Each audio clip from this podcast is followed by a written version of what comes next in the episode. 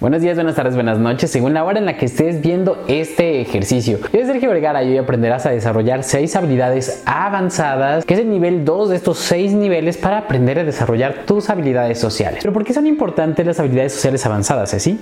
Hola, soy Cecilia López y las habilidades sociales avanzadas se desarrollan después de las habilidades sociales básicas y el video lo pueden ver aquí. Estas nos permiten desenvolvernos de una manera adecuada en nuestra sociedad. Ahora, ¿cómo saber si te hacen falta desarrollar estas seis habilidades sociales avanzadas? Bueno, pues es solamente contestando sí o no a las siguientes preguntas. ¿Cuál es la primera, Ceci? 1. ¿Pides que te ayuden cuando tienes alguna dificultad?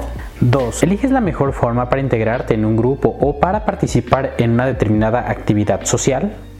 3. ¿Explicas con claridad a los demás cómo hacer una tarea específica? 4. Prestas atención a las instrucciones, pides explicaciones y llevas adelante las instrucciones correctamente. 5. Pides disculpas a los demás por haber hecho algo mal. 14. ¿Puedes persuadir a los demás de que tus ideas son mejores y que serán de mayor utilidad que las de la otra persona? Si contestaste que no a la mayoría de las preguntas, entonces este capítulo es para ti. De cualquier modo, no importando cuántos no hayas tenido, te sería de mucha utilidad llevar a cabo cada uno de estos retos para que puedas desarrollarlas de una manera completamente consciente y te puedas desempeñar mejor en diferentes contextos sociales. ¿Cuál es el primer reto, Ceci? El reto número 9 es pedir ayuda. La importancia es que nos hace más fuertes y también nos permite apoyar a las personas que amamos porque las personas que no son capaces de pedir ayuda, pues no sabemos de qué forma les podemos apoyar si es que están pasando por alguna dificultad. La importancia de pedir ayuda es justamente que como sociedad nos hace más fuertes. Podemos tener cuatro brazos en lugar de dos, dos cabezas en lugar de una. Entonces, ¿cómo puedes facilitarte el pedir ayuda? Algunas maneras son, por ejemplo, pedir a una persona que te explique algo que tú no sabes. Por ejemplo, en el trabajo, alguna duda que tengas, a tu jefe sobre alguna situación que tú no puedas resolver. Y si eres adolescente o niño también puedes pedirle a un compañero en la escuela. También puedes pedir que te ayuden en alguna determinada actividad, oye me ayudas a lavar los trazos, oye me ayudas a barrer, me ayudas a trapear, me ayudas levantando esto. O puedes pedir que te presten dinero, solamente algo simbólico, no te vayas a endeudar con tus seres queridos. Puedes pedirle indicaciones a un desconocido sobre cómo llegar a determinado lugar, no importa que sepas cómo llegar, solamente pide esta ayuda. También puedes ir a un lugar seguro, por ejemplo, a una tienda departamental y pedirle a un vendedor que te asesore en algún producto o servicio de tu interés. El reto número 10 es participar en alguna actividad social. Esta habilidad transforma a las personas porque crea sentido de pertenencia y también hace sentir a la persona aceptada, respetada e importante. Algunas personas piensan que otros sencillamente no les invitan y si ponen suficiente atención muchas veces la persona es la que se aleja, la que no quiere participar en la actividad social. Por lo tanto, la próxima vez que tus amigos hagan alguna insinuación de salir, acéptales la palabra.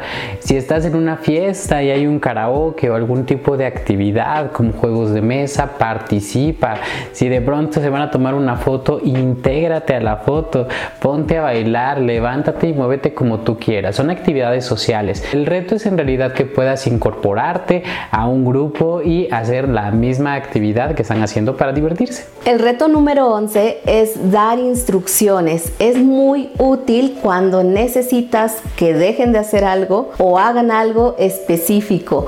Nos ayuda mucho a evitar enojos, por ejemplo, porque muchas veces cuando algo te molesta, en lugar de dar instrucciones correctamente, puedes alzar la voz o perder la paciencia. La verdadera muestra de que la comunicación cumplió con su actividad principal que es poner en común, comunicar, es justamente que lo que está en esta cabeza pase a la otra cabeza y se realice exactamente de la misma manera. Algunos ejemplos de cómo ustedes pueden dar instrucciones en su casa es, por ejemplo, indicando a otra persona cómo se prepara algo, como una receta de cocina, cómo acomodar ciertas cosas, cómo realizar una actividad, encarga o pide un favor a tu pareja, papás, hijos, empleados, a otras personas, indícales cómo hacer determinada actividad. También pregunta lo que entendieron, si no lo entendieron, repite las instrucciones y si aceptaron realizar esta actividad, supervisa su cumplimiento. Instrucción dada y no supervisada es instrucción no dada. El reto número 12 es seguir instrucciones. Es muy útil para desarrollar disciplina, credibilidad, orden y todo esto nos ayuda para poder organizarnos mejor o seguir las instrucciones correctamente nos hace capaces de realizar un trabajo de una mejor manera. Así es, muchas veces creemos realmente que entendemos y hacemos lo que se nos viene en gana. Entonces, justamente puedes seguir ahora tú una receta de otra persona. Oye, mamá, ¿cómo se preparan los chiles en nogada? Perfecto, síguela y sirve que aprendes alguna habilidad. Aquí también puedes pedir instrucciones a desconocidos para llegar a lugares que te interesen. Incluso si tu mamá, tu jefe o alguna otra persona te da una orden o te pide un favor, entonces escucha atentamente las instrucciones. Recuerda que las habilidades sociales van una sobre otra. Para esta habilidad en especial, la escucha activa sigue siendo de vital importancia, que fue la habilidad número uno. El reto número 13 es pedir disculpas. Esto es muy importante porque puede llegar a atenuar incluso deseos de venganza, también restaurar la dignidad de la persona que recibe esa disculpa. Somos completamente humanos, todo el tiempo nos equivocamos, pero a veces insistir en que la culpa es de otra persona es lo que genera los verdaderos conflictos. Por lo tanto, la habilidad de disculparse es de suma importancia para mantener la cordialidad entre las personas. Algunos puntos que tienes que tener en cuenta para pedir disculpas es primero que nada que en cuanto te des cuenta de que cometiste un error o alguien te haga notar que tú cometiste un error, discúlpate de inmediato y tan pronto como puedas, dile cometo errores con tanta frecuencia que, que sí es verdad pudo haber sido culpa mía. Si es necesario, insiste. Si alguien dice, no, es que es culpa de tu hermano, no, insisto, la culpa es mía. Ponte de tapete y quédate a tus anchas disfrutando de echarte la culpa en este caso. Después de esto, cuando estés pidiendo una disculpa, también es importante que no culpes a la otra persona. No hay nada más grave que a alguien le digas, oye, discúlpame por la manera en que te hablé, pero también tú, ¿cómo es que te atreves a hablarme de ese modo? Entonces la otra persona dirá, ah, ahora la culpa la tengo yo. Por lo tanto, la disculpa queda completamente anulada si en este intento de pedir disculpas ofendes a la otra persona o le inculpas del evento por el que estás pidiendo disculpas. Y por último, comprométete a no volver a lastimar a la persona de la misma manera en el futuro. Es decir, es probable que como humano te vuelvas a equivocar y lastimes a la otra persona, pero por lo menos no de la misma manera. Comprométete porque eso es lo que verdaderamente quieren las personas. Ok, ya me lastimaste, pero ¿qué vas a hacer para remediarlo? Expliquen exactamente cómo es que lo van a hacer y lo más importante, cúmplanlo.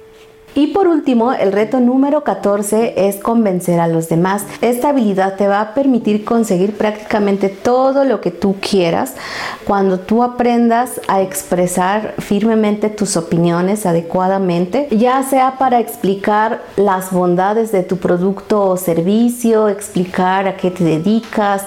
Todas estas habilidades te van a ayudar a desenvolverte mejor en tu entorno. Convencer a los demás. Algunas personas pueden pensar que los vas a manipular yo diría que más bien los vas a influir.